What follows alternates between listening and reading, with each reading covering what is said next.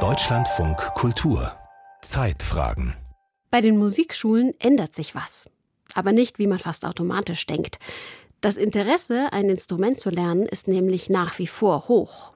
Nur Fachkräftemangel und Ganztagsunterricht in den Regelschulen zerren am Musikschulunterricht. Meine Kollegin Katja Hanke hat sich mit dem Thema beschäftigt.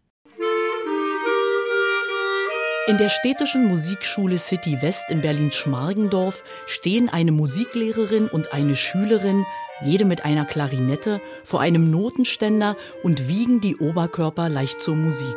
Ja, super, super. An dieser Stelle, ne, da habe ich immer noch das Gefühl, du hältst ein bisschen ab. Sowohl in dieser Musikschule als auch bundesweit ist das Interesse, ein Instrument zu lernen, gleichbleibend hoch. Das belegen die Zahlen des Verbandes Deutscher Musikschulen, kurz VDM. Die aktuellsten sind von 2021. Damals haben rund 1,4 Millionen Schülerinnen und Schüler Musikschulen besucht, darunter 8 Prozent Erwachsene.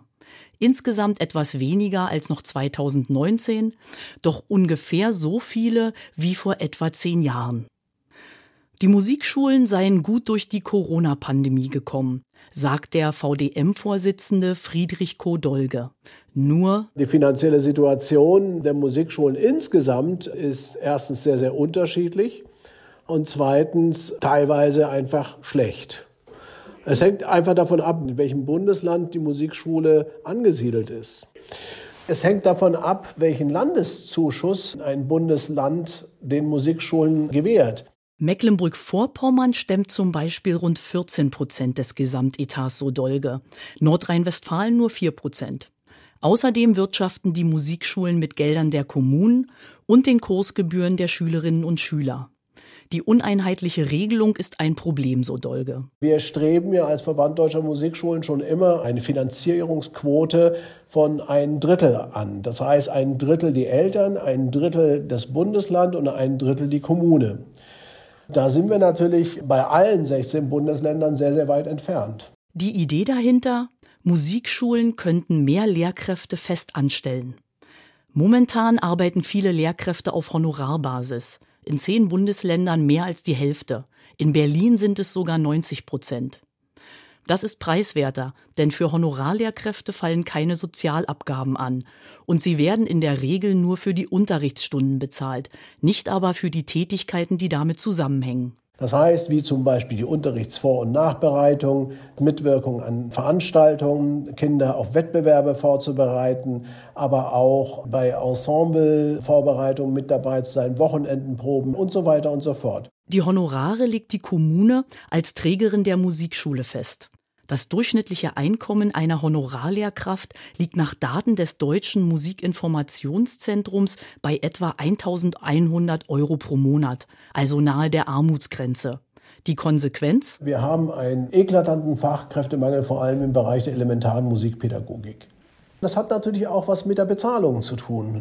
Und wir stellen jetzt momentan auch einige Abwanderungsbewegungen fest, die zum Beispiel bedeuten, dass sich viele Musiklehrende umschulen lassen, um in den Grundschulen arbeiten zu können, weil dort natürlich auch wiederum ein Fachkräftemangel herrscht. Die fehlenden Lehrkräfte seien momentan die größte Herausforderung.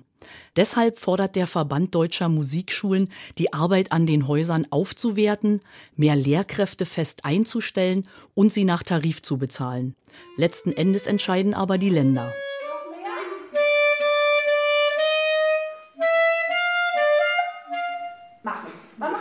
In einigen Musikschulen wie hier in Berlin ballt sich der Musikunterricht am späten Nachmittag. Denn zunehmend mehr Kinder und Jugendliche besuchen eine Ganztagsschule, erklärt Josef Holzhauser, Leiter der Berliner Musikschule City West. Dann geht der Unterricht bis 16 Uhr. Die Kinder dann zu Hause sind, was gegessen haben, können die vor 17 Uhr in keiner Musikschule sein. Die Situation hat sich deswegen bei uns in den Raumbelegungen verschärft.